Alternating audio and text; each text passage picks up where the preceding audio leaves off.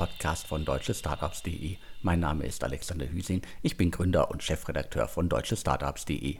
Im Insider-Podcast spreche ich heute wieder mit Sven Schmidt, Seriengründer, Internetinvestor, OMR-Podcast-Legende und derzeit in Essen im Ruhrgebiet mit Maschinensucher unterwegs.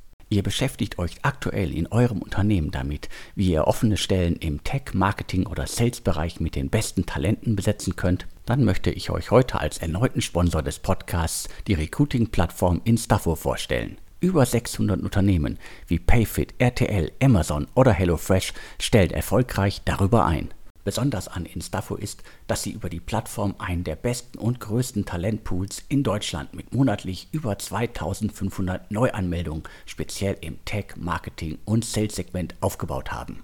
Durch das Matching, den persönlichen Support und den Plattform-Chat mit den Talenten ist Instafo ideal für Start- oder Scale-Ups, die schnell Talente suchen, mit ihren aktuellen Methoden jedoch an ihre Grenzen stoßen. Instafo ist so confident, dass sie für euch innerhalb kürzester Zeit die passenden Mitarbeitenden finden. Sie bieten für alle Insider-Hörerinnen an, die Plattform sechs Monate kostenlos zu testen, sofern ihr in einer der größten deutschen Städte sitzt oder Remote-Optionen bietet.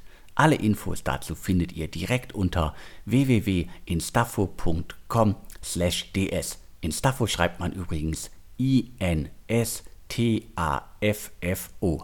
Wem das alles zu schnell ging, keine Sorge, alle Infos und den Link findet ihr wie immer auch in den Show Notes zum Podcast. Ein erneutes Danke von mir an den Sponsor der heutigen Ausgabe. Ich glaube, in Staffo, wir hatten schon drüber gesprochen, ähm, die vermitteln Tech-Firmen und anderen Firmen Top-Talente. Und ich habe ja schon öfter im Podcast gesagt, ich glaube, ähm, es ist viel, viel einfacher, eine Top-Firma mit Top-Mitarbeitern zu bauen, als mit mittelmäßigen Mitarbeitern. Und dafür braucht es auch die Top-Talente und die kann Instafo besorgen. Und ich glaube auch, ja, wenn da draußen jetzt Gegenwind ist, ja, man kann nie genügend Top-Mitarbeiter in der Firma haben, denn das sind zum Schluss die Werttreiber und daher ja, kann ich nur sagen, ähm, guckt, dass ihr Top-Talente findet und Instafo kann euch dabei unterstützen. Ja, vielleicht kurz einen kleinen Kommentar in eigener Sache. Alex, wir haben ja weiterhin, wir sehen da draußen weniger Fundraising-News. Ja, es liegt an dem Gegenwind, liegt natürlich auch daran, dass wir in den letzten zwei, drei, vier Jahren verwöhnt waren. Und ähm, du bist ja täglich, hast sozusagen da am Markt unterwegs und guckst, wie viel, was gibt es für Runden und du merkst auch, es gibt aktuell weniger Seed-Runden, weniger Series A-Runden. Das ist so und äh, das wird sich wahrscheinlich auch äh, so schnell nicht ändern. Also die Marktlage hat sich ja auf jeden Fall, darüber haben wir jetzt ja auch schon sehr oft hier im Insider-Podcast gesprochen, erheblich geändert und wird auch vorerst so bleiben. Was heißt das hier für den Insider-Podcast? Ähm, wir hatten ja bisher immer so, ich würde sagen, Alex, 90% News und 10% Analyse. Und das mit den News, ja, will ich gar nicht schummeln. Das ist schwieriger geworden, in so einem Podcast mal 10, 12 Fundraising-News zu bringen. Und daher haben wir jetzt gesagt, wir machen jetzt eher so 50-50, Alex. Genau, also mehr Analysen, mehr Hintergrundinfos zu aktuellen Ereignissen und äh, wir versuchen aber natürlich weiter auch die heißen Geschichten zu bekommen und die könnt ihr immer auch direkt einwerfen, am besten anonym, wenn es euch so passt, äh, in unseren äh, Postkasten. Ansonsten einfach äh, an podcast.deutsche-startups.de schreiben. Und der anonyme Briefkasten ist weiterhin auf deutschestartups.de. Also das müsst ihr euch gar keine Wegwerf-E-Mail-Adresse anlegen. Das passt auch so. Ja, und jetzt fangen wir direkt an mit der Analyse, mit einem großen Glückwunsch es gibt wieder ein neues deutsches Unicorn und ich muss sagen, mehr als verdient. Und Alex, du hast die Details. Hat ein, äh, ein, ein Unicorn quasi gefühlt so ein bisschen mit Ansage. Das hätte wahrscheinlich der ein oder andere vermutet, dass die sich weiter gut entwickeln. Und es gab es äh, mehrere Berichte, also Business Insider USA hat berichtet, dass es bei DeepL eine große 100 Millionen sonst wie Runde geben wird. Und äh, der Kölner Stadtanzeiger hat berichtet, dass die Bewertung auf eine Milliarde sonst wie steigt. Und äh, DeepL ist äh, schon seit Jahren ein echter Hingucker, ein Hidden Champion aus dem Rheinland, aus dem schönen Köln. Lange Vorgeschichte. Die beginnt 2009. Damals hat äh, das Unternehmen äh, die Markennamen Lingui gehabt. Das war eine Internetsuchmaschine für Übersetzungen. Und daraus ist dann irgendwann 2017 DeepL entstanden. Eine ja, Übersetzungssystem, das jetzt vor allen Dingen, sage ich mal, am Anfang aus Deutsch-Englisch äh, bestand. Aber mittlerweile kann man auch irgendwie Deutsch-Russisch damit äh, wunderbar übersetzen und viele andere Sachen kommen hinzu. Also ein, ein deutsches Unternehmen und da findet man auch immer wieder diverse Artikel, das mit äh, Google Translate äh, richtig mithalten kann, wenn nicht sogar viel besser ist und vor allen Dingen auch seit etlichen Jahren profitabel, teilweise hochprofitabel. Ich glaube, in einigen Jahren äh, standen da eine Million äh, Jahresüberschuss äh, unterm Strich. Ähm, ich glaube, die Zahlen bis 2019 kann man immer noch abrufen. Inzwischen ist das Ganze eine SE. Äh, wenn die es sich selber demnächst mal veröffentlichen, dann kommt man da leider über die gängigen Methoden gerade nicht ran. Und DeepL äh, hat schon vor einigen Jahren Aufmerksamkeit auf sich gezogen, weil Benchmark eingestiegen ist. Das war sozusagen so der große Ritterschlag. Dadurch hatten das, glaube ich, dann viele erstmal auf dem Schirm. Und ich glaube, bis dahin waren so irgendwie äh, irgendwas so um die 10 Millionen in das Unternehmen geflossen. Das heißt, äh, äh, nicht viel äh, dürfte, dürfte für die Investoren und für die beteiligten Leute eine, eine, eine große Nummer gewesen sein in den vergangenen Jahren. Also das hat sich wahrscheinlich gelohnt, da der Einstieg. Und DeepL beziehungsweise der Vorgänger Lingui äh, hat bei auch mal so ein bisschen Beigeschmack, weil da gibt es die Geschichte von dem ursprünglichen Gründer, dessen Namen wir alle nicht nennen sollen. Und ich mache es jetzt ja auch nicht. Ähm, das hat äh, wahrscheinlich sehr persönliche Gründe. Deswegen taucht da immer sozusagen ein Deep L-Gründer auf, der gar nicht der Gründer des eigentlichen Unternehmens ist, sondern ähm, laut Unternehmensgeschichte quasi das in, bei Lingui angestoßen hat und in Anführungsstrichen ausgegründet hat, was ja gar nicht stimmt, weil das Unternehmen im Hintergrund ist immer gleich geblieben. Lange Rede äh, zu Deep L. Ja, also ähm, ich glaube, das, äh, ich habe den Gründer mal kennenlernen dürfen, ähm, damals zumindest äh, hat er noch PR gemacht. Damals gab es Pressefotos. Ähm, ich finde es äh, sehr, sehr überraschend, ähm, äh, dass wenn man mal PR macht, Fundraising macht, es gibt Pressefotos, man will Presse machen, dass man danach versucht, mit Anwälten und Co. das alles wieder im Netz löschen zu lassen. Ähm, äh, ja, ich finde das, finde ich jetzt, was so Pressefreiheit angeht, finde ich das dann schon suboptimal unabhängig davon einen unternehmerischen ganz, ganz großer Erfolg aus mehreren Gründen. Also zum einen eine unglaubliche Kapitaleffizienz. Es gibt Firmen, die werden mit 400 Millionen Euro zum Unicorn, also 400 Millionen Invest zum Unicorn. Ähm, und es gibt halt Firmen, die werden das mit einem Bruch, Bruch, Bruchteil davon. Und ich bewundere immer die letzte unternehmerische Leistung, ja, umso mehr.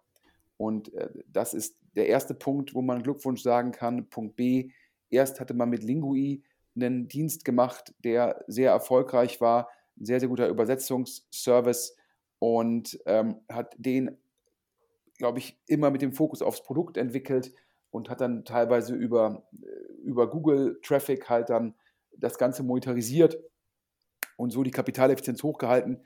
Und dann hat man halt ein, ein weltweit führendes Produkt entwickelt, glaube ich, mit einem kleinen Team, ähm, gegen solche Anbieter wie Microsoft, Bing sowie Google äh, hat sich da, sage ich mal, fast durchgesetzt. Und äh, das finde ich ist eine grandiose Leistung und verdient dann jetzt Geld, indem sozusagen die API monetarisiert wird, macht nach meinem Verständnis äh, das Produkt spricht für sich und macht, macht gar nicht so viel klassischen Vertrieb darauf, sondern überzeugt mit einem Top-Produkt. Ähm, und ja, auch das in einem hyperkompetitiven Markt sich da durchzusetzen, ja, verdient meinen, meinen höchsten Respekt. Und es zeigt auch mal wieder, dass wenn man Software entwickeln will, dann ist es halt, dann braucht es nicht wie jetzt bei Volkswagen 10.000 Leute, sondern man braucht wahrscheinlich eher 10, 20 Weltklasse-Leute. Und ähm, ich glaube, man kann ganz offen sagen, ähm, das, das haben die da bei DeepL, die haben da halt Weltklasse-Leute und das ist natürlich äh, einfach spitze. Ne? Mit der Mannschaft das aufzubauen und ein Produkt zu haben, ja, ist natürlich auch ein geiles Modell. Das ist de facto, ja, das sind keine Subskriptionen, aber die Leute nutzen das regelmäßig, zahlen für die API-Anfragen pro Zeichen, pro Wort. Das ist ein mega hochmargiges Produkt.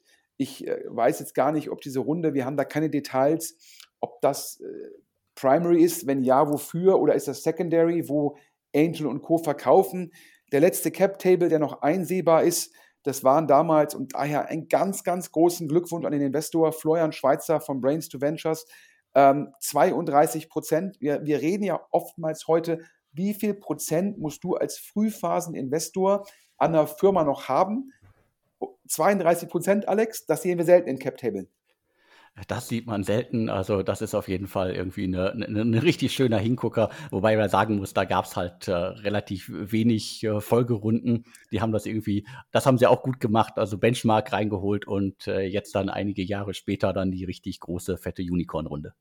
Ja, also daher das natürlich irgendwie top, top, top. Und äh, Benchmark laut der letzten Information jetzt vor der Runde 15, ungefähr 15,5 Prozent. Die Angel knappe 11 Prozent. Äh, wenn man das zusammenrechnet, dann äh, kommt man halt irgendwie so auf ja, 57, ja, 58 Prozent für Benchmark, ähm, B2V und die Angel. Und damals hat, dem, hat der Rest noch dem Gründer gehört, dessen Namen man nicht nennen darf. Ähm, keine Ahnung, äh, was daraus geworden ist. Gab mal eine Presseaussage, dass die Anteile jetzt anderen Leuten gehören würden. Das können wir nicht einsehen. Ich glaube, es ist eine SE Alex, und damit ist sozusagen der aktuelle Handelsregisterauszug für uns nicht einsehbar? Ja, leider. Also das ist immer der, äh, der, der, schlechte Schritt, äh, wenn ein Unternehmen sich in eine SE wandelt, äh, dass viele Informationen einfach weg sind. Ja, aber lange Rede, kurzer Sinn. Weltklasse-Produkt, Weltklasse-Team, mega Geschäftsmodell. Durch die Stärke vom Vertrieb, äh, durch die Stärke vom Produkt braucht man kaum Vertrieb. Ein Traum ja, in einem hyperkompetitiven Markt. Also mein Respekt, mein Glückwunsch nach Köln, der nächste große Erfolg von Benchmark. Ähm, ich glaube, das war das letzte oder eins der letzten Investments von Matt Kohler, bevor er als General Partner im neuen Fonds nicht mehr dabei war. Matt Kohler ähm, vorher unter anderem LinkedIn und ähm, Facebook oder jetzt würde man sagen Meta also daher eine Wahnsinnsgeschichte. Glückwunsch, ich durfte den Matt Kohler ein paar Mal kennenlernen. Daher Glückwunsch an Matt Kohler und Florian Schweizer. Ähm, ganz großen Respekt. Und ich glaube persönlich, dass diese automatischen Übersetzungen, dass das ein globales Thema ist, ein sehr, sehr großer adressierbarer Markt. Ähm, und wenn man da führend ist, wie DeepL und da mit Weltklasse-Leuten so ein Ding baut, ich glaube, da ist noch viel, viel Upside für die Zukunft. Und es gibt manchmal Unicorns, da bin ich skeptisch, wie lange die Unicorns bleiben. Und es gibt manchmal Unicorns, da sage ich, aus denen könnten über die Dauer ein Dekakorn werden. Und ich glaube, DeepL gehört eher in die letzte sozusagen Kategorie. Daher ein Glückwunsch.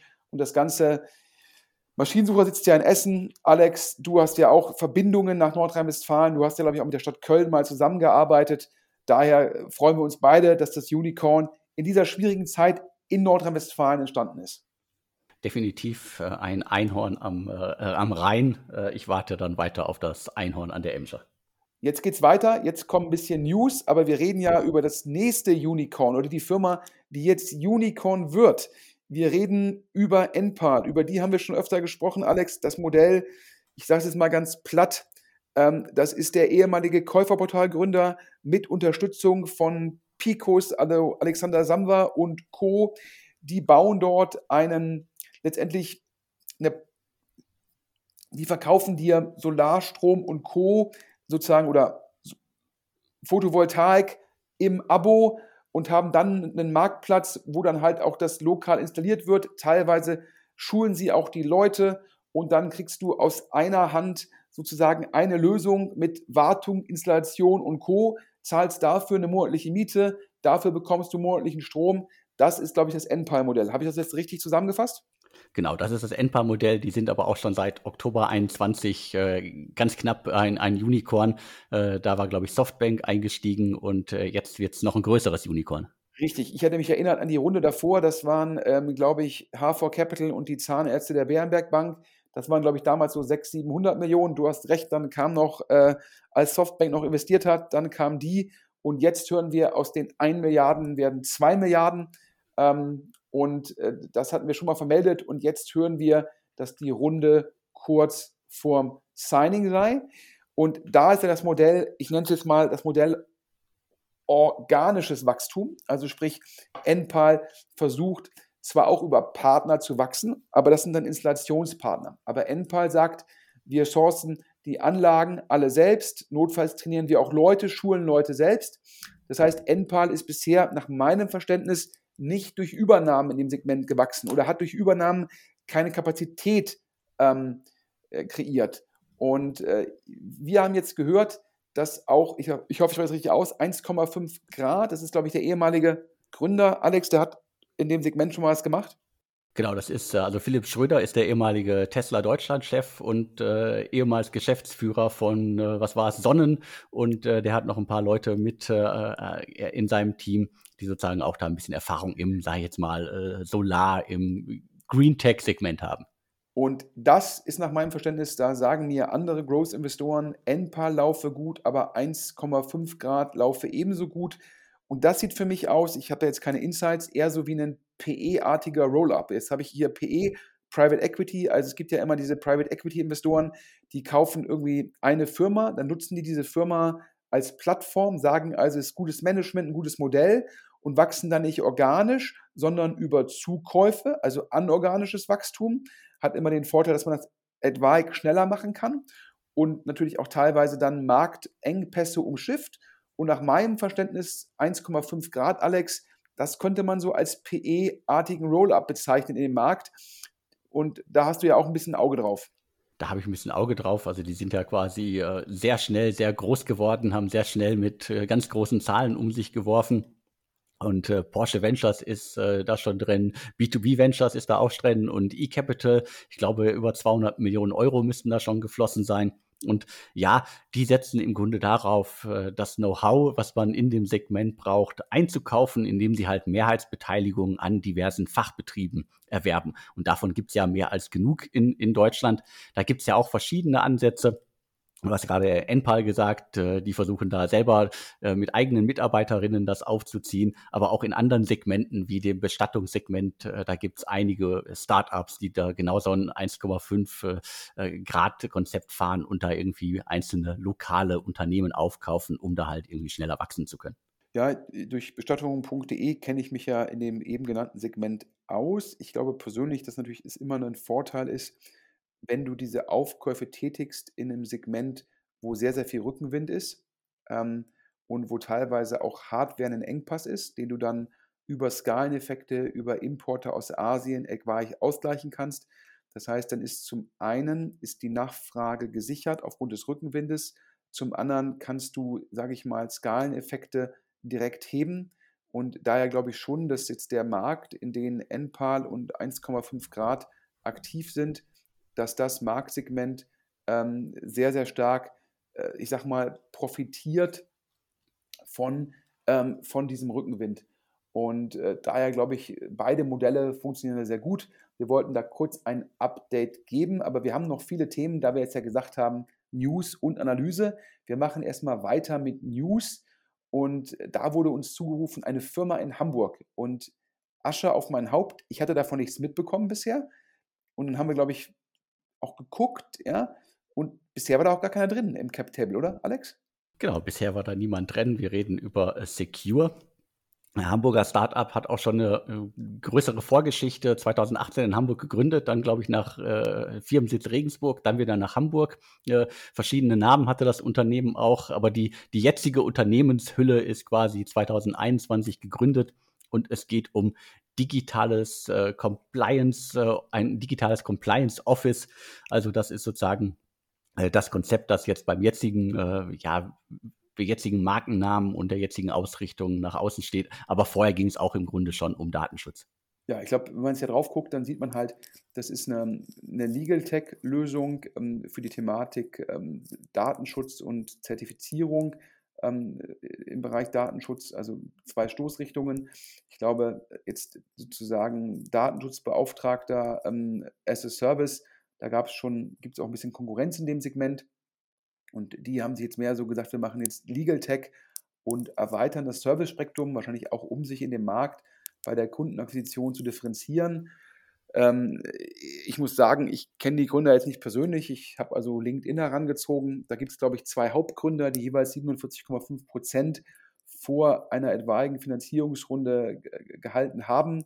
Der eine ist, glaube ich, Vertriebsexperte, der andere ist sozusagen ähm, äh, Jurist, erste Staatsexamen und, glaube ich, noch ein, an der WU einen Master gemacht. Ähm, wahrscheinlich derjenige, der da das Produkt sehr, sehr tief und gut versteht. Und dann, glaube ich, noch ähm, einen weiteren Gründer, der, glaube ich, 5% hält. Und äh, du hast da nochmal ins Cap-Table geguckt gehabt, oder, Alex? Genau, ich habe nochmal reingeguckt und äh, das äh, liest sich genau so. Das heißt, äh, es gibt äh, für mich dann immer zwei, zwei Gründer, also zwei Hauptgründer und dann ein, ein weiterer, der wahrscheinlich später hinzugekommen ist. Wobei auf der Website sind mittlerweile vier Co-Founder genannt. Also das ist ja auch so ein Bullshit-Bingo-Wort in der deutschen Startup-Szene mittlerweile. Alle sind irgendwie Co-Founder und ich glaube, alle verstehen was anderes damit darunter, was damit gemeint ist. Aber letztendlich auf der Website stehen aktuell vier Gründer und drei davon sehen wir im Cap-Table, wobei zwei die, die deutliche Mehrheit am Unternehmen haben. Ja, das sind, stehen auf der Webseite auch als äh, Co-CEOs. Ähm, also dementsprechend, glaube ich, das sagt ja auch noch was aus. Ähm, und wenn dir zusammen 95 Prozent gehören vor, vor der ersten Finanzierungsrunde, dann äh, bist du da, sind die beiden die gleichen und den gleichen, oder wie man das auch immer ausdrücken will. Ähm, ja, und was sind die News?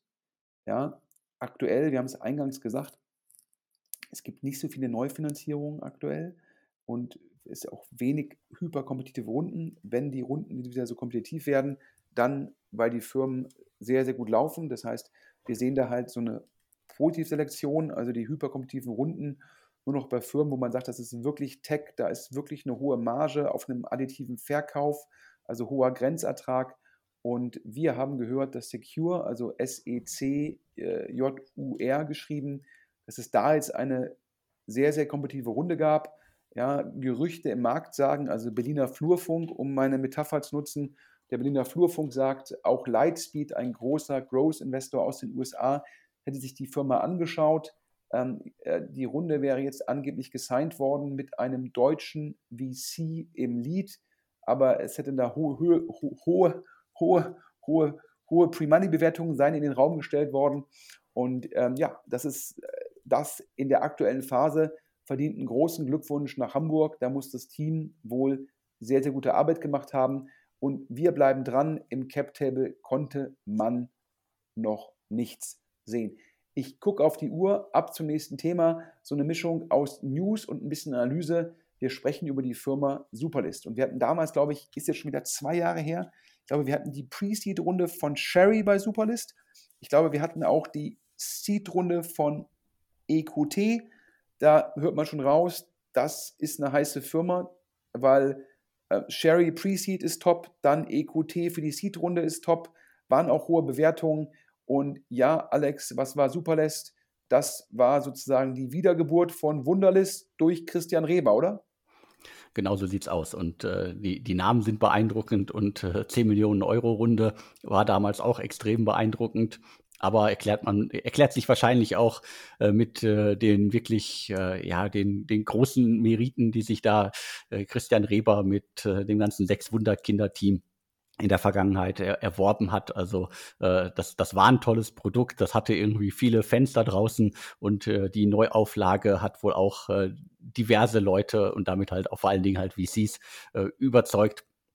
Also dementsprechend, das ist ein, ein Tool und ein, ein, ein Produkt, auf das ganz, ganz viele warten. Ja, und es waren damals, ähm, glaube ich, fünf Gründer, die alle 20 Prozent hatten, wenn ich mich jetzt recht entsinne. Ähm, Christian Reber 20 Prozent äh, sozusagen als geistiger Übervater, obwohl er ja jetzt in seinem Tagesgeschäft macht er Pitch sozusagen den PowerPoint-Konkurrenten. Und für Superlist hatte er damals, glaube ich, ein Top-Team zusammengestellt, die halt Wunderlist 2.0 machen sollten, nachdem Microsoft, die hatten ja Wunderlist gekauft und dann, glaube ich, eingestellt. Ähm, das war der Ansatz. Ähm, und dann halt, wie gesagt, glaube ich, erst die Pre-Seed-Runde und dann die EQT-Runde, vielleicht sogar in Summe noch ein bisschen mehr als 10 Millionen. Ähm, und ja, jetzt gibt es mehrere Updates. Also zum einen, wer sich wundert, gibt immer noch kein Superlist im öffentlichen Test oder gibt noch kein Produkt, wo jeder es nutzen könnte. Es ist wohl, es gibt angeblich ein Produkt im geschlossenen Beta, Ähm, unsere Quellen sagen, warum hat das oder warum dauert das so lange? Hat gedauert, würde ja heißen, dass es schon da ist. Hm. Die These der Investoren ist es, dass man braucht in dem Segment ein Top, Top, Top-Produkt, um dann viral, also über Mundpropaganda und Co. zu wachsen. Denn an der Schnittstelle zwischen Enterprise und Consumer, wenn das Produkt nicht top, top, top sei, dann sei die Frage, ob man die Kundenakquisitionskosten vorfinanzieren könne. Ähm, und daher sagt man halt, wir müssen warten, wir können nicht erst, wir können nicht mit einem Produkt live gehen, was nicht wirklich differenzierend ist, ähm, weil dann machen wir uns etwaig die Marke kaputt, können dann auch mit einer Iteration es nicht wieder hinbekommen, ähm, über Mundpropaganda zu wachsen. Und das würde den Gesamtmarkt halt ähm, sozusagen dann, dann halt problematisch werden lassen. Und daher diese Geduld auf Investorenseite, das ist irgendwie Thema Nummer eins. Und aktuell ja ist das Produkt im, wohl im geschlossenen Beta. Also wenn da jetzt hier ein Hörer Zugang hat und das schon extensiv getestet hat, dann freuen wir uns immer über den Hinweis, wie gut sozusagen Superlist ist.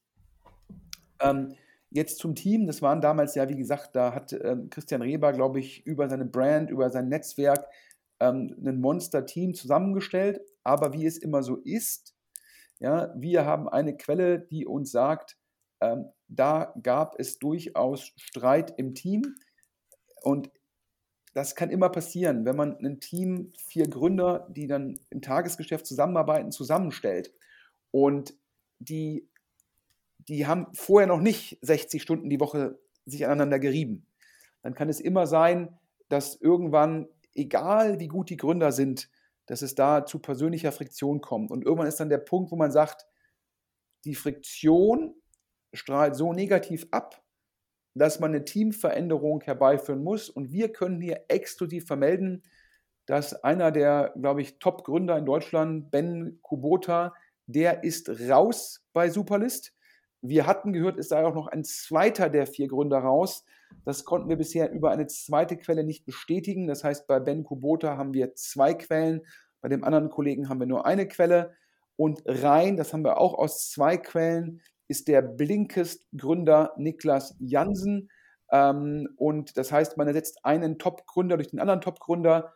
Äh, es heißt im Berliner Flurfunk, dass Ben Kubota hätte Anteile abgegeben an Niklas Jansen. Es sei also sozusagen ähm, eine Aus- und Einwechslung gewesen. Und ähm, so hofft man sozusagen, dass man die Teamthemen ähm, so ein bisschen beruhigt. Und äh, du, Alex, wusstest sofort, warum Niklas Jansen der Mann ist, der da jetzt an Bord kommt. Na, ich würde sagen, Christian Reber holt äh, Superlist ein bisschen mehr näher an sich ran, weil mit äh, Niklas Jansen scheint er sich ja gut zu verstehen. Immerhin hat er gerade mit ihm auch erst äh, Interface Capital, ein weiteren, äh, weiteres VC-Vehikel aufgelegt. Äh, da gibt es noch nicht so viele Infos zu, was sie da genau vorhaben. Die sind sehr still. Aber sie haben auf jeden Fall schon mal in Paretos und glaube ich, das war ein Investment, das ich selber auch erst vor ein paar Wochen gesehen hatte, war äh, Robco äh, investiert. Also da gibt es auf jeden Fall schon mal zwei Investments. Und was sie da sonst noch so planen, das äh, werden sie wahrscheinlich irgendwann im nächsten Jahr enthüllen. Ja, ähm, ich habe übrigens, falls sich jetzt jemand Sorgen macht, ich habe gehört, Superlist ist sehr, sehr, sehr kosteneffizient mit den VC-Geldern umgegangen. Die haben noch ähm, eine relevante Runway das heißt, wenn man sagt, was ist deren Burn, wie viel Geld haben sie noch im Konto, das miteinander teilt, dann kann man ausrechnen, wie viele Monate ähm, Superlist noch mit dem Geld auskommt. Das ist die sogenannte Runway. Und das überrascht mich nicht, weil Christian Reber ja auch schon im Fall von Pitch sehr, sehr konsequent gehandelt hat. Zum einen nicht scheibchenweise Leute äh, gegangen hat, sondern gesagt hat, wir machen einen Schritt und dann gesagt hat, er möchte eine Runway von drei bis vier Jahren haben, weil er halt sagt, dass für Themen, wo Product Market Fit Vertrieb noch nicht 100% klar ist, da ist es, kann es schwierig werden, Fundraising zu machen. Gerade gegeben die hohen Bewertungen, die auch ein Christian Reber für Pitch noch im letzten Jahr erzielen konnte. Und das heißt, da hat er sehr, sehr vorausschauend gehandelt und es scheint so, als ob diese DNA sich da auch auf Superlist übertragen würde und daher Superlist in einer guten Position. Das heißt, geduldige Investoren, die sagen, wir warten darauf, dass das Produkt so rund ist, dass das Produkt sich selbst vertreiben wird. Zum einen, zum anderen eine, sage ich mal, eine Ein- und Auswechslung beim Team, aber mit dem Netzwerk von Christian Reber direkt einen Top-Mann eingesetzt.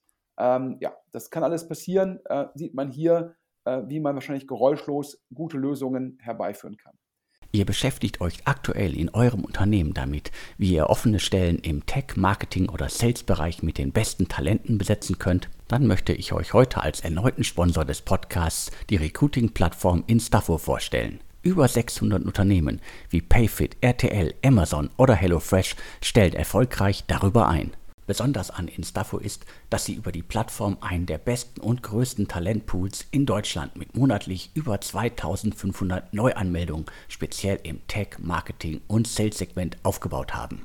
Durch das Matching, den persönlichen Support und den Plattform-Chat mit den Talenten ist Instafo ideal für Start- oder Scale-Ups, die schnell Talente suchen, mit ihren aktuellen Methoden jedoch an ihre Grenzen stoßen. Instafo ist so confident, dass sie für euch innerhalb kürzester Zeit die passenden Mitarbeitenden finden. Sie bieten für alle Insider-Hörerinnen an, die Plattform sechs Monate kostenlos zu testen, sofern ihr in einer der größten deutschen Städte sitzt oder Remote-Optionen bietet.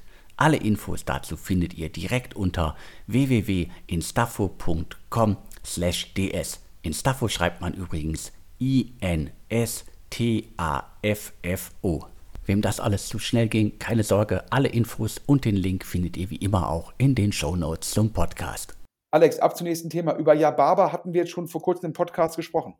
Genau, wir hatten uns ja schon mal mit den äh, vertikalen Anbietern im äh, Lebensmittelsegment beschäftigt. Äh, Yababa ist ähm, für orientalische Lebensmittel das ähm, große Thema gewesen in den vergangenen Monaten. Die hatten auch schon über 15 Millionen US-Dollar eingesammelt, sind noch nicht lange unterwegs, aber war immer der große Unterschied. Ich hatte die immer unter Same-Day-Delivery abgespeichert und äh, dementsprechend jetzt nicht äh, das klassische Quick-Commerce-Thema, siehe Gorillas und Co aber sozusagen auch ein Thema, das sicherlich im Gorillas Hype einfach größer geworden ist und auch äh, Atlantic Food Labs, die ja auch bei Gorillas früh dabei waren, hat Yababa früh unterstützt und quasi auf die Straße geschoben. Inzwischen heißen die ja Food Labs. Den Namen muss ich auch noch mal irgendwie in mein Gehirn brennen. Also Food Labs äh, hat das mit angeschoben und ähm, ja, Yababa ist äh, ein, ein Unternehmen, das wahrscheinlich auch im Zuge der jetzigen äh, ja, Quick Commerce, des jetzigen Quick Commerce Niedergangs, äh, hatten wir schon im vergangenen Insider Podcast gesagt, eher Schwierigkeiten hat. Jetzt hat uns sozusagen ein Hörer das Deck, das aktuelle Fundraising Deck ähm, zugeschickt. Also daher erstmal großen Dank. Der Alex hat ja gesagt, ähm, bitte, wenn ihr spannende Dokumente habt, spannende News, Mail an podcast.deutschestartups.de oder über den anonymen Briefkasten auf der Webseite einwerfen. Und jetzt das kurze Update für die Hörer mit den ganzen KPIs von Yababa. Ähm, wir machen aktuell ungefähr 550.000 Euro ähm, GMV, das heißt also, äh, das ist der Außenumsatz von denen.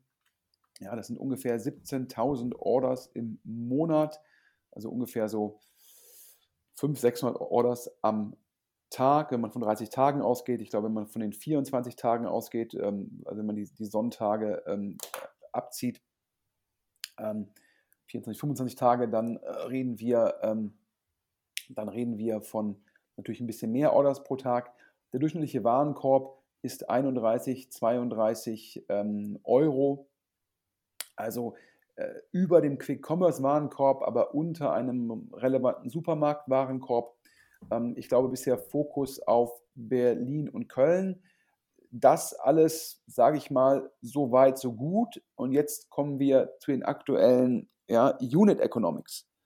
Und ja, das ist jetzt noch nicht ganz so optimal. Die Cost of Goods Sold sind scheinbar 26 Euro. Das heißt also eine Marge von 5 bis 6 Euro. Ähm, aber da kommen dann irgendwie 11, 11 Euro Logistikkosten. Das heißt, die Lieferung der einen Order kostet 11 Euro. Das ist äh, noch sehr teuer. Das lässt mich schließen, dass man noch nicht da ist, wo so ein Picknick ist, die sechs Orders pro Stunde schaffen und dann mit Sicherheit geringere Logistikkosten haben. Und ähm, dann kommen da drauf, ähm, kommen dann ähm, noch Pickingkosten und so weiter. Insgesamt verliert man wohl aktuell pro Order 16 Euro. Dazu kommen noch ähm, Marketingkosten und Co. Ja, wenn man sich das anschaut, ja, das ist natürlich meines Erachtens schon sehr, sehr schwierig, das zu rechnen. Ähm, ich glaube, man muss gucken, dass man zum größeren Warenkorb kommt. Man muss gucken, dass man über Skaleneffekte die COX senkt. Ähm, man muss schauen, dass man Marketingkosten pro Order senkt. Ja, das kann alles klappen. Aber Alex, ja, das bleibt keine einfache Rechnung. Ja? Also ich bleibe einfach dabei, dass dieses Modell, das ist im Zeitalter des, das war im Zeitalter des kostenlosen Kapitals, also sage ich mal 0% Zinsen oder Negativzinsen, konnte man sagen, ja, da, da pumpe ich jetzt Kohle rein, bis es richtig hoch skaliert ist. Und wenn es richtig hoch skaliert ist, kann ich irgendwie Eigenmarken machen, dann habe ich eine bessere Auslastung, dann habe ich bessere, bessere Routen. Aber hier, ich finde die Unit Economics schon sehr schwierig und wir hatten ja davor über DeepL gesprochen, wo die Unit Economics genau am anderen Ende des Kontinuums sind. Für mich, so ein Yababa, das ist für mich irgendwie Retail und Logistik und kein Deep Tech. Ähm, sorry, ich finde es ja klasse, äh, wenn solche Dienste entstehen. Ich finde es klasse, wenn Leute da die Möglichkeit haben, einzukaufen. Aber aus Investorenperspektive finde ich es einfach schwierig, Alex. Kann ich unterschreiben. Das bleibt sicherlich auch schwierig. Äh, es gibt sicherlich einen Markt für die Geschäftsmodelle, aber es gibt äh, wahrscheinlich keinen hochfinanzierten, äh, subventionierten VC-Markt mehr für solche Modelle. Ja, ich glaube, man muss dann irgendwie viel, viel langsamer wachsen und man muss gucken, dass man eine Blaupause macht in einem Markt mit einem Lager und halt schaut, wie, wie kriege ich die Unit Economics hin? Was für Liefergebühren sind möglich? Kann ich irgendwie an einem Samstagabend höhere, höhere Liefergebühren nehmen als an einem Dienstagnachmittag? Ähm, wie kann ich, welche Produkte kann ich sozusagen, kriege ich die beim Checkout noch in den, noch, noch in den Warenkorb, auf den ich eine höhere Marge habe? Ähm, wie kann ich jeden Cent umdrehen? Ich glaube halt, es gibt Modelle. Das Lustige ist ja, DeepL Monster mega kapitaleffizient, aber sie hätten es gar nicht sein müssen. Weil wenn ich einmal an Enterprise-Kunden eine API verkaufe und die geben da jeden Monat 5.000 bis 10.000 Euro aus und meine, mein Deckungsbeitrag ist davon über 90 Prozent, dann brauche ich zu Anfang gar keine Kapitaleffizienz. Weil mein Modell ist so lukrativ, dass ich es sogar mit Kapitalineffizienzen schaffe. Bei diesen Logistik- und Retail- Modellen, wo da draußen Konkurrenten sind, Alternativen sind, die auf jeden Cent achten, die riesige Skaleneffekte haben, glaube ich, ist es ein bisschen anders. Da musst du von Anfang an in deiner DNA verankern, dass jeder Cent relevant ist. Und aufgrund dieses Wettrennens, was da veranstaltet worden ist von Gorillas, Flink, Getir und Co., hat jeder halt geglaubt, das, das brauche es nicht. Ja? Ähm, weil jetzt sei die Welt eine andere. Und ich glaube, es ist nicht so einfach, so eine DNA in einem Start-up zu verändern. Wenn die DNA war, wachsen, wachsen, wachsen, Hauptsache wir wachsen schnell und jetzt hin, die Unit Economics müssen passen, wir brauchen erstmal eine Blaupause, die belastbar ist. Das ist nicht einfach, diesen Wandel hinzubekommen. Also ich drücke da dem Yababa-Team die Daumen, dass das klappt ja, und dass sie das schaffen, sozusagen so eine richtige Handelsfirma aufzubauen. Aber ähm, ja, ich habe ja gerade schon gesagt, ich bleibe da skeptisch ähm, und schauen wir mal. Ich hatte ja auch schon, schon mal gesagt, sicherlich gibt es in Berlin Viertel, wo man eine sehr hohe Dichte an etwaigen Kunden hat. Aber es gibt natürlich auch in diesen Vierteln eine, eine sehr hohe Dichte von, vom Lebensmitteleinzelhandel.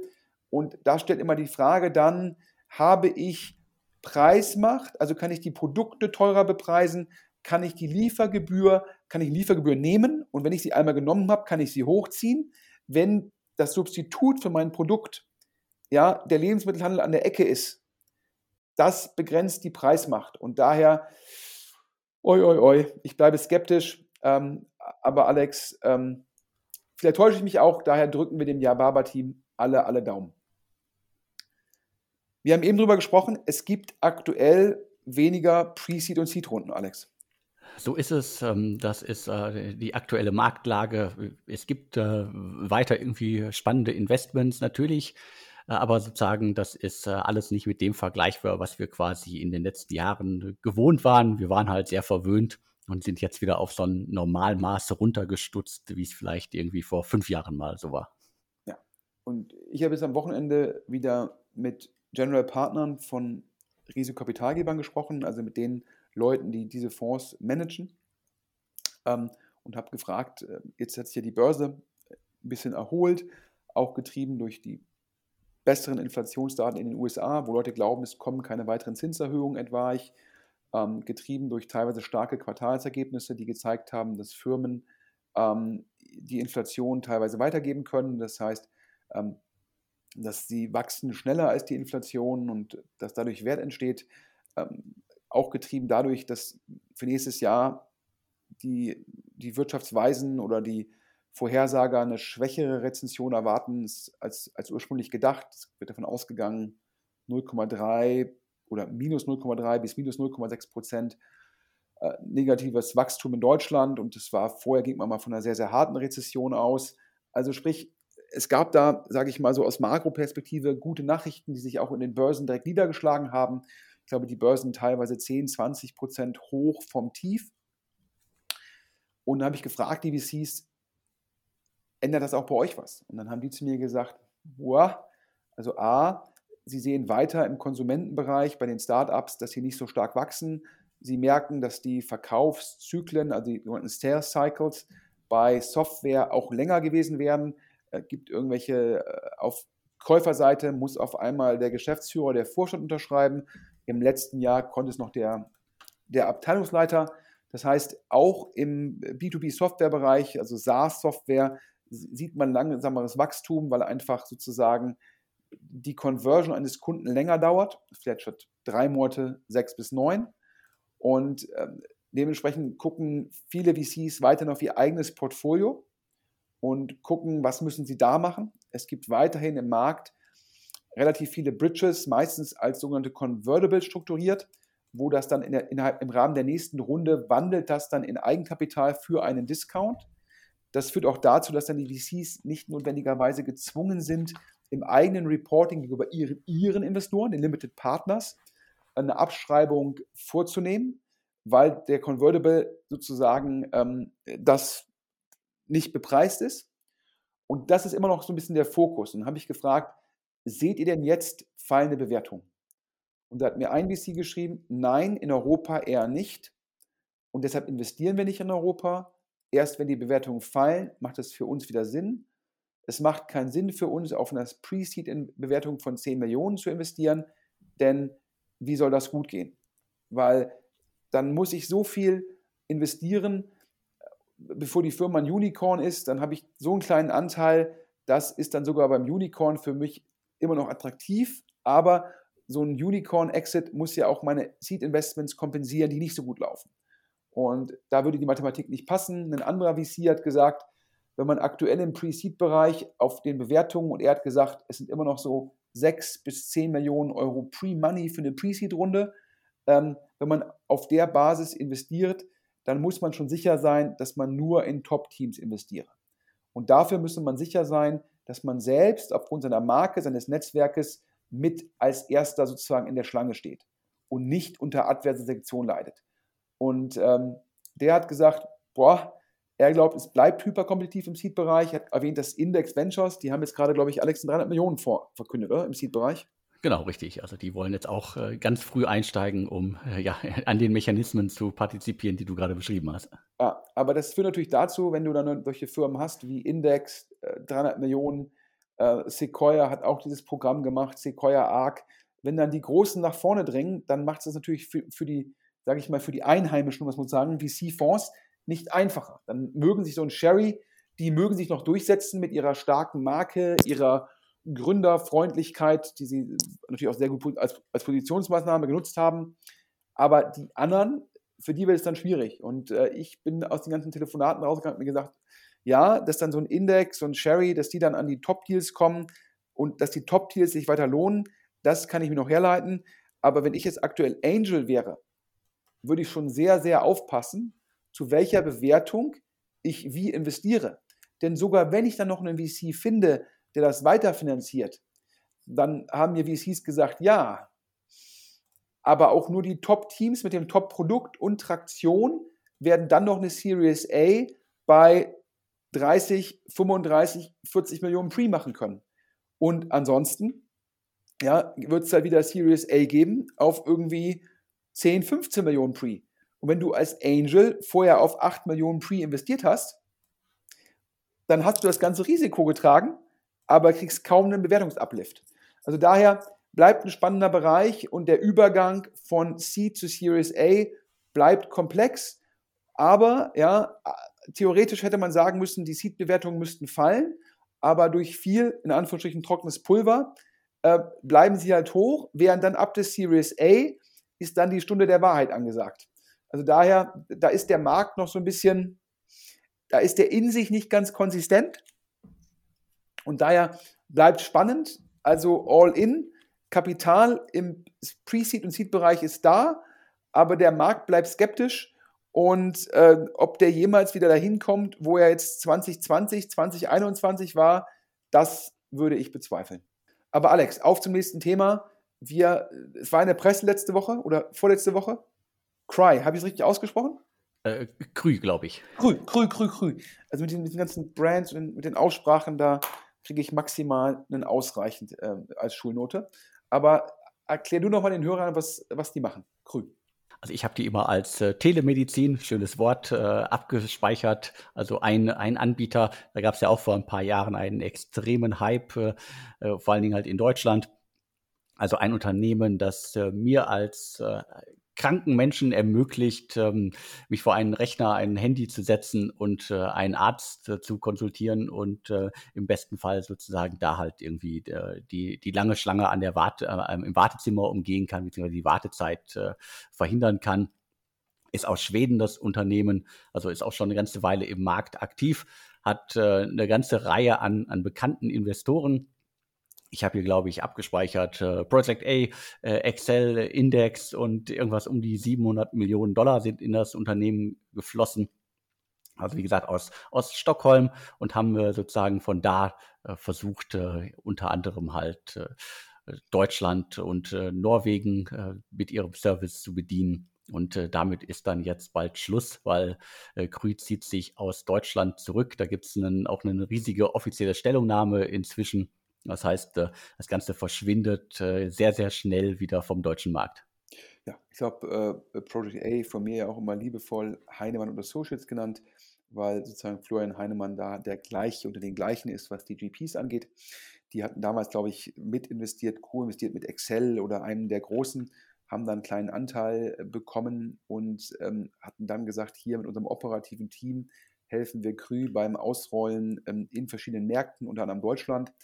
Und jetzt ist überraschend Deutschland zugemacht worden. Warum überraschend?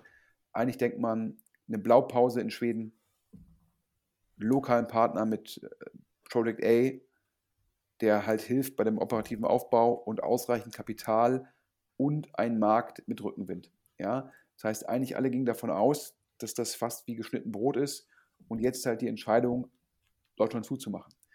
Ich habe mit ähm, ein paar VCs darüber geredet und einer kannte den Markt ganz gut. Und das war ganz spannend, was der mir gesagt hat. Der hat gesagt, zum Schluss ist die große Herausforderung, wie viele Berührungspunkte mit einem Kunden, Patienten pro Jahr schafft so ein Anbieter. Und der hat gesagt, überraschend wenige, nämlich ungefähr einen Behandlungsfall pro Jahr. Da habe ich gefragt, wow, wie kommt das? Hat er gesagt, ja, es gäbe irgendwie so drei Kategorien. Das eine ist, ja, ich, mir geht es nicht gut, ich nehme eine Aspirin, lege mich ins Bett, dafür brauche ich gar keinen Arzt. Oder mir geht es irgendwie dreckig, ist nicht ganz klar, was ich habe, muss irgendwie reingeguckt werden, dafür muss ich in die Praxis. Und nur dazwischen, also wo ich mehr brauche als die Aspirin und wo ich auch nicht in die Praxis muss, da hilft mir Telemedizin, also grün. Habe ich gesagt, ja, kann ja aber dennoch mega attraktiv sein. Hat er gesagt, ja, aber die Customer Acquisition Cost, also CAC ähm, oder Kundenakquisitionskosten auf Deutsch, die seien sehr hoch und man müsse den Kunden auch immer wieder reaktivieren oder neu gewinnen. Das heißt, der Kunde erinnert sich nicht dran, wo er vor einem Jahr war, kommt wieder über Google und dementsprechend sei es nicht so einfach, die Kundenbindung hinzubekommen. Und dementsprechend, wenn man dann den CAC initial nimmt, plus den CAC der Reaktivierungskosten, sei das in der Summe sehr hoch. Ich so, ja, aber trotzdem wird ja wahrscheinlich irgendwie eine super Take-Rate sein. Hat er gesagt, hm, ja, äh, scheinbar nur 10 bis 20 Prozent. Ist ja letztendlich ist ja so ein Krü ein vertikal integrierter Marktplatz. Da dachte ich immer 30 Prozent Take Rate. Er so, nee, nach seinem Verständnis in Deutschland ähm, 10 bis 20 Prozent Take Rate, also Cut, Provision, Kommission, wie auch immer. Und das würde sich nicht gut verhalten zu den Kundenakquisitionskosten. Und das sei der Grund, warum die jetzt das zugemacht hätten. Und ich so, boah, boah, das war dann ja schon irgendwie, hätte ich nicht gedacht. Ich dachte auch, äh, Telemedizin hätte da mehr Rückenwind. Ich hätte gedacht, dass man äh, eine höhere Take Rate durchsetzen kann. Ähm, aber fand ich eine ganz, sage ich mal, konsistente Erklärung. Dann habe ich gefragt, wie, lief, wie, wie laufe es in den anderen Märkten? Und da meinte er, naja, es gibt ja zum Beispiel auch in, in, in Schweden eine neue Koalition und die will angeblich sogar die bestehende Regulation des Marktes in Schweden ändern. Und das ist ja der Markt, wo Krü richtig groß und erfolgreich geworden ist.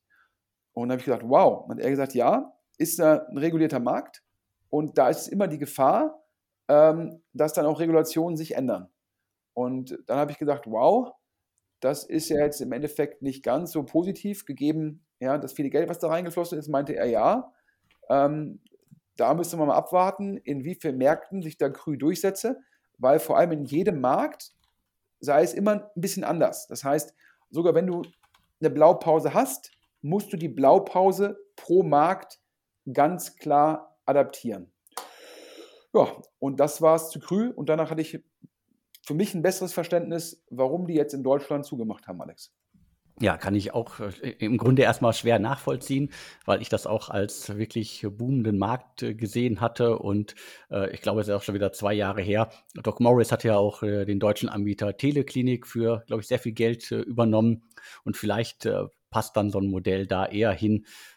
Doc Morris an die Marke erinnert man sich dann schneller als das so und so vielte Startup, bei dem man mal einen Arztbesuch gemacht hat. Ja, ich glaube, da ist natürlich auch die These, dass ähm, zum einen dass halt diese ganzen Online-Apotheken, dass die mehrere Berührungspunkte haben, dass die gucken können, dass sie die Berührungspunkte äh, bespielen und dass, wenn der Kunde dann auch ein Rezept bekommt im Rahmen der Telemedizin und wenn wir dann über ein E-Rezept sprechen, dass das E-Rezept dann auch von der Online-Apotheke ausgeführt werden kann. Das heißt, wir haben dann eine integrierte Leistung. Du gehst halt zu dem Online-Telemedizin-Anbieter, kriegst ein E-Rezept. Das E-Rezept wird direkt von der Apotheke ausgeführt das heißt, das sind dann sicherlich unterschiedliche Einheiten, alleine wegen der Trennung Arzt und Apotheke.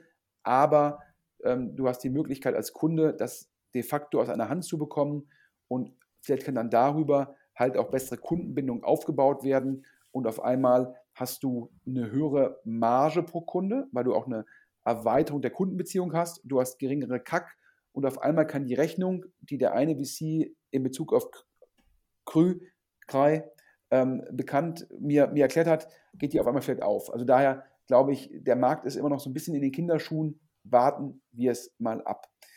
Aber wir wollen ja enden mit einer sehr, sehr, ich finde, klasse Erfolgsgeschichte. Ich kannte die Firma gar nicht vorher. Für mich wäre es auf jeden Fall ein sinnvolles Produkt, weil ich sehr, sehr gerne Gummibärchen esse. Ähm, und jetzt habe ich gelernt, es gibt auch de facto Gummibärchen, die gesund sind, Alex. Genau so sieht's aus. Also wir reden von äh, Bears with Benefits, äh, schönes äh, Wortspiel zu den Friends äh, mit äh, besonderen, äh, wie, wie, wie, sagt man das in Deutschland, besonderen Dienstleistungen. Freundschaft Plus, oder? Genau, Freundschaft Plus. Und ich kannte das Unternehmen natürlich schon, in dem Fall natürlich muss ich sagen, weil ich habe die auch schon mal probiert. Ja, wir haben hier mal ein paar in die Redaktion bekommen und ich kann das Konzept dieses, dieses Unternehmens verstehen Nahrungsergänzungsmittel in irgendwelchen Pillen und sonst wie zu nehmen, ist halt auch irgendwie manchmal ein unschönes äh, Gefühl. Die haben das Ganze irgendwie einfach in Gummibärchenform verpackt, in kleine äh, Ampullen gepackt und äh, bringen die sozusagen unter, unter die, die Kundschaft machen das seit 2018. Zwei Gründerinnen, also auch äh, da sozusagen ein, ein Team, das wirklich viel geschafft hat. Vor allen Dingen haben sie geschafft, äh, glaube ich, 15 Millionen Umsatz in diesem Jahr zu schaffen ohne Investorengelder. Das heißt, sehr schnell sehr groß geworden, 25 Mitarbeiterinnen nur in Anführungsstrichen. Und jetzt folgte schon der, der große Exit an ein französisches Unternehmen, äh, die halt auch äh, in, in diesem Segment im weitesten Sinne unterwegs sind. Und äh, der Kaufpreis liegt auf jeden Fall im zweistelligen Millionenbereich. Und da scheinen ja dann die üblichen äh, Metriken noch zu gelten bei, also nehmen wir 15 Millionen Umsatz, zweistelliger Millionen Exit. Also das passt irgendwie. Klasse Idee, scheinbar sehr, sehr gut umgesetzt. Ähm, kann man den Hut vorziehen. Nahrungsergänzungsmittel bleibt natürlich auch, wenn man einmal den Kunden gewonnen hat und das Ganze kosteneffizient hinbekommen hat, ähm, über die Form, über die Storyline, und dann der Kunde das Produkt nutzt wie im Abo, ja, auch wenn er es nicht abonniert hat, aber es regelmäßig nutzt, dann entsteht ja de facto ein Abo. Dann macht das halt richtig, richtig viel Spaß, weil halt die sogenannte Gross Margin, also der Deckungsbeitrag, ist einfach gigantisch groß. Man kann auch viel, wenn der Kunde sich daran gewöhnt hat, über direkt machen, also Direct to Consumer. Und ähm, also daher, jetzt, für mich erklärt es sich jetzt, warum der Alex immer so so jung aussieht, weil er einfach die richtigen Werbegeschenke ins Office bekommt. Also daher, äh, liebe Nahrungsergänzungsmittelhersteller, immer schön nach, nach, nach Berlin schicken. Ähm, zum Alex, ja, ähm, nee, und das, äh, als du mir die Geschichte erzählt hast, also wie gesagt, hier Asche auf mein Haupt, mir war die Firma gar nicht so bekannt, ähm, habe ich gesagt, hier, ja, es gibt äh, von dem ehemaligen Eishockey-Nationalspieler Gerd Tonschka, das ist, glaube ich, 80er Jahre, also ähm, ich erinnere mich noch ein bisschen in meiner Jugend dran, den damals übers Eis gleiten zu sehen. Ähm, da merkt man wieder, wie alt wir geworden sind, Alex. Ähm, der Kollege hat Lavita aufgebaut. Lavita, L-A-V-I-T-A. Und der hat gesagt, es gab damals diese ganzen Vitaminpillen und Co. Total nervig, Pillen zu, zu schlucken und davon so viele. Ich mache das in so eine, wie, wie, so in Tropfenform. Und dann muss man nur einmal so einen Teelöffel nehmen und sparen das ganze Pillen einwerfen. Also sozusagen Beers with Benefits ist noch einen Schritt weiter gedacht, aber damals, als alles so in Tablettenform war, war La Vita sozusagen dort in Anführungsstrichen die Neuigkeit. Und ich, der Alex kannte Beers for Benefit mit, mit, mit Benefits, er kannte La Vita nicht. Dann haben wir uns vor dem Call kurz den Bundesanzeiger angeschaut, Alex. Und da, da, da kann man schon sagen, Respekt, oder? da kann man schon sagen, Respekt. Also äh, ein Unternehmen, das äh, 132 äh, Millionen Umsatz macht, äh, ist auf jeden Fall ein Hingucker und das ja auch in einem äh, Segment, das äh, in, in vielen Fällen ja man gar nicht auf dem Schirm hat, dass das in Deutschland so ein, so ein großes Thema schon teilweise ist. Ja. La Vita rein Direct to Consumer, äh, 100, gute 130 Millionen Umsatz. Wir reden hier das Jahr 2020. Ich glaube, wenn ich mich nicht verrechnet habe, 67 Millionen Euro EBT, also Earnings Before Tax. Ich glaube, knappe 50 Millionen Gewinn nach Steuern. Ich glaube, Personalaufwand ähm, von so circa 5% auf den Umsatz. Ja, 5% Personalaufwand. Ich glaube, weniger als 20% Cost of Goods Sold und dann natürlich noch im gewissen Rahmen Marketingkosten, um Neukunden zu gewinnen, um Altkunden zu reaktivieren. Aber äh, wenn man äh, mehr als die Hälfte äh, EBIT-Marge hat oder EBT-Marge hat, bei einer Firma, die 20, 30 Prozent wächst jedes Jahr, äh, ja, da, da habe ich dann auch gedacht, da, ist, da geht einem die Kinnlade so ein bisschen runter, wenn man auf den Bundesanzeiger guckt, Alex, oder? Definitiv. Und äh, das zeigt ja dann auch, äh, wie groß das äh, ein oder andere Unternehmen in dem Segment vielleicht noch werden kann, weil ich glaube, da ist auf jeden Fall noch extrem viel Luft in dem Segment in Deutschland. Ja, aber es zeigt dir halt auch, wenn du einmal eine Marke aufgebaut hast, wenn du einmal die Kunden direkt, also direct to consumer belieferst. Also sprich, wenn du, den, wenn du die Marke hast, du hast die Positionierung, die Differenzierung und du hast die direkte Kundenbeziehung. In dem Segment sind halt diese Cost of Goods Sold so dermaßen gering, dass es dann, das sind dann, also da, da, da, regnet das Geld von oben rein und äh, alle guten Dinge sind drei. Also Beers with Benefits sozusagen hat schon früh verkauft. La Vita, der Kollege, glaube ich, der zieht da einfach die Dividende raus und kann damit schon ein relativ großes Family Office sozusagen beschäftigen. Und alle guten Dinge sind drei. Was macht aktuell der Westwing-Gründer Stefan Smaller Neues, Alex?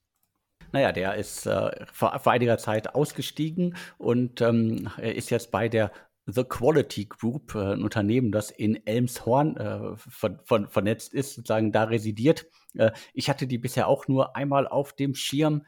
Da gab es eine ne Meldung, dass der Luxemburger äh, Private Equity Firma, das CVC äh, Capital Partners, dass die die Mehrheit an, der unter an dem Unternehmen übernommen haben. Und da war das schon ein Zusammenschluss aus verschiedenen Marken, die da schon einiger Zeit in diesem ganzen Nahrungsmittelergänzungssegment unterwegs waren mit einem besonderen äh, Fokus auf äh, Sports Performance. Und ich habe in einer alten Pressemitteilung, die ist dann vom März 2022, den Hinweis gefunden, dass diese Gruppe einen Umsatz äh, von 250 Millionen Euro macht. Da ist jetzt nicht ganz klar, äh, auf welchen Zeitraum sich das äh, jetzt bezieht. Aber sozusagen, das ist auf jeden Fall schon mal eine Hausnummer. Und die Gruppe ist seitdem, glaube ich, nochmal deutlich gewachsen. Also auf der Website findet man jetzt noch einige Logos mehr, die alle auch dazugehören. Ja, da ist wieder die Thematik des Roll-ups. Das heißt, man hat eine Firma als Plattform gekauft und versucht dann Firmen dazu zu kaufen, Skaleneffekte zu generieren, Synergieeffekte zu generieren, teilweise auch die Blaupausen auszurollen. Und ja, dieser Nahrungsergänzungsmarkt, wenn man einmal den Kunden hat, einmal die Marke hat, ist der einfach hochprofitabel. Und äh, da hat sich Stefan Smaller, glaube ich, einen sehr, sehr spannenden Job, neuen Job ausgesucht. Ich glaube, das Modell relevant profitabler als das von Westwing. Also daher fand ich spannend im Zusammenhang mit Beers with Benefits. Da hat man dann ähm, gleich, ähm, konnte man über Lavita und Stefan Smaller auch noch berichten. Jetzt kommen wir zum letzten Punkt. Das Manager-Magazin hat über Rocket Internet und Oliver Samba geschrieben. Genau, und äh, der Artikel ist überschrieben Oliver Sambas linkender Stern und äh, es geht im Grunde darum, äh, während äh, gefühlt alle großen äh, bekannten deutschen Geldgeber in den vergangenen Monaten, Jahren halt immer wieder neue Fonds aufgelegt haben, äh, war es um Rocket Internet beziehungsweise Global Founders Capital, äh, das äh, Vehikel, mit dem Rocket Internet Oliver Samba investiert, war es um die sehr, sehr, sehr ruhig. Ich glaube, die letzten Zahlen, die ich hier in meiner Liste stehen habe, ist offiziell Fonds 2 mit 1,5 Milliarden Euro. Und laut Manager Magazin hat es diverse Gründe, warum es da bisher keinen weiteren Fonds gab. Äh, die Überschriften lesen sich Investoren vergrätzt, äh, äh, Organisation rasiert und so weiter. Also das ist sozusagen ein, ein, leichter, ein leichter Abgesang auf Oliver Samba und das, was er sozusagen unter dem Dach von Rocket Internet zuletzt gemacht hat. Also, ich lese das Manager-Magazin sehr gerne. Ich finde die Kollegen super. Ja, ähm, aber ich glaube, der Artikel, da habe ich ein bisschen andere Perspektive drauf. Ähm, meines Erachtens, äh, Oliver Samba hat für vieles berechtigte Kritik abbekommen. Ob das jetzt das Delisting war, was ich jetzt gegenüber vielen Aktionären als suboptimal empfunden habe, ob es initial äh, Jamba Klingelton-Abos waren, was vielleicht so ein bisschen aggressiv gepusht worden ist. Äh, da hat Oliver Samba viel Kritik für abbekommen und ich glaube, mit der Kritik muss er dann auch leben. Ich glaube aber hier bei Rocket hat Oliver Samba eine ganz andere Perspektive. Nach meinem Verständnis äh, hat er auch teilweise äh, die Anteile vom Alexander Samba übernommen ähm, und führt Rocket Internet, ich würde sagen, so ein bisschen wie sein Family Office. Und ähm, Oliver Samba hat, glaube ich, das Ziel, sein Vermögen zu vermehren und nicht so sehr als Tech-Visionär zu gelten. Und nach meinem Verständnis hat er Anfang des Jahres relativ früh gesehen, dass aktuell dann Seed Investments, Pre-Seed Investments, Company Building sehr schwierigen Zeiten entgegengeht und hat sich entschieden, sich da zu defokussieren von dem Bereich. Hat dann auch entsprechend Personal abgebaut. Die Global Founders Capital Organisation war sehr, sehr groß, die Flash Ventures Organisation ebenso. Hat gesagt, ähm, da müssen wir gucken, ähm, dass wir zur richtigen Größe kommen. Ich finde, es ist total legitim, weil letztendlich so wie den Christian Reber bei Pitch sagt, wir müssen jetzt mal gucken, wie der Markt sich entwickelt und wir verkleinern uns, finde ich es nur legitim, wenn das auch ein VC tut. Und ähm, man darf nicht vergessen, ich glaube, Rocket oder Global Founders ist größter Gesellschafter bei Personio. Ähm, ich glaube, sie sind großer Gesellschaft bei Traveloka. Ähm, das ist schon noch ein sehr, sehr spannendes Portfolio. Und äh, die Perspektive von Oliver Samba ist halt nicht so sehr, ich baue jetzt den größten, weltbesten äh, VC mit einem, mit einem speziellen Team, sondern der hat halt einfach eine andere Perspektive auf Rocket und auf Global Founders. Das ist zum Schluss, sagt er, durch das Delisting, dadurch, dass ich halt Elliott de facto rausgekauft habe, ähm, ist Rocket halt für mich wie ein Family Office. Und es geht einfach nur darum, das Vermögen zu mehren. Und ob ich das dann vielleicht mit Immobilien tue oder ob ich das mit Anlagen in Public Equities tue, das ist dann meine Entscheidung. Und wenn ich zum Schluss komme, dass eventuell die privaten Bewertungen höher sind als die Public Markets Bewertungen, ähm, dann allokiere ich halt um und sage halt, dann fokussiere ich mich darauf, wo ich glaube, wo meine Renditeerwartung am größten ist. Und ich finde, das ist, zeigt für mich eher ein Zeichen von geistiger Flexibilität und von Handlungsschnelle. Und ich finde es immer klasse, wenn Leute nicht in der Vergangenheit denken, sondern im Jetzt und darauf ihre Anlagemöglichkeiten optimieren. Und daher ich das, kann ich das gut nachvollziehen, was der Oliver Samba gemacht hat. Und der hat sich ja auch nirgendwo niemals als Tech-Visionär verkauft. Also, ähm, wie gesagt, ich glaube, manche Maßnahmen, da konnte man sehen, da ist das einzige Interesse seines Handels, sind seine Brüder und er selbst. Ja, das kann man ihm vorwerfen, dass er da mit den Aktionären meines Erachtens nicht fair umgegangen ist. Ja, und sogar wie er es mit Elliott gemacht hat, das war irgendwie extrem geschickt, aber auch da äh, potenziell eine Ungleichbehandlung, aber alles noch legal, aber ich habe, das hat ein Geschmäckle. Was er jetzt macht, das machen ja auch die ganzen Crossover-Investoren, die halt letztes Jahr noch in Private investiert haben, die investieren jetzt wieder in Public Markets. Und ihm das vorzuwerfen, also ich finde, ich habe die Story gelesen, oh, das war, fand ich, eher Meinungsmache als faktisch getrieben, Alex. Dennoch, ich würde mir einen neuen Fonds von Global Founders wünschen, weil das immer auch eine schöne Signalwirkung ist. Aber bei der aktuellen Lage wird man darauf leider ein bisschen warten müssen. Ich persönlich glaube, dass wenn da wieder mehr investiert wird, wird Oliver Samba wahrscheinlich dann primär vom Balance Sheet investieren, weil er natürlich auch dann über das entsprechende Cash in Rocket verfügt. Und ich bin mir gar nicht so sicher, ob er nochmal dann externes Geld raisen möchte. Von der, von der Börse will er ja runter, wird noch, glaube ich, im Hamburger Freiverkehr gehandelt. Ich glaube, äh, wahrscheinlich ist es ihm lieber zu sagen, äh, es gibt keine Rocket-Anteile mehr in dritten Händen, es gibt auch keine Limited Partners mehr, denen er ein Reporting schuldet, sondern meine persönliche These ist es, dass das Szenario so aussieht, dass wenn er glaubt, dass sich Tech-Investments in Startups wieder lohnen, dann wird Rocket Global Founders das wieder tun. Aber meine These ist, ohne externe Gelder. Ich fasse nochmal den Podcast zusammen, bevor wir dann nochmal in Staffo danken für das Sponsoring der heutigen Ausgabe. Wir haben angefangen mit großen Glückwünschen zum neuen Unicorn Deep L. Glückwünsche nach Köln. Top, top, top. Ich habe gesagt, Kapitaleffizienz, Weltklasse-Produkt mit einem kleinen Team, da kann man nur seinen Hut vorziehen. Dann haben wir gesagt, NPAR läuft weiter gut. Während kurz vom Signing nach unseren Informationen 2 Milliarden Bewertung.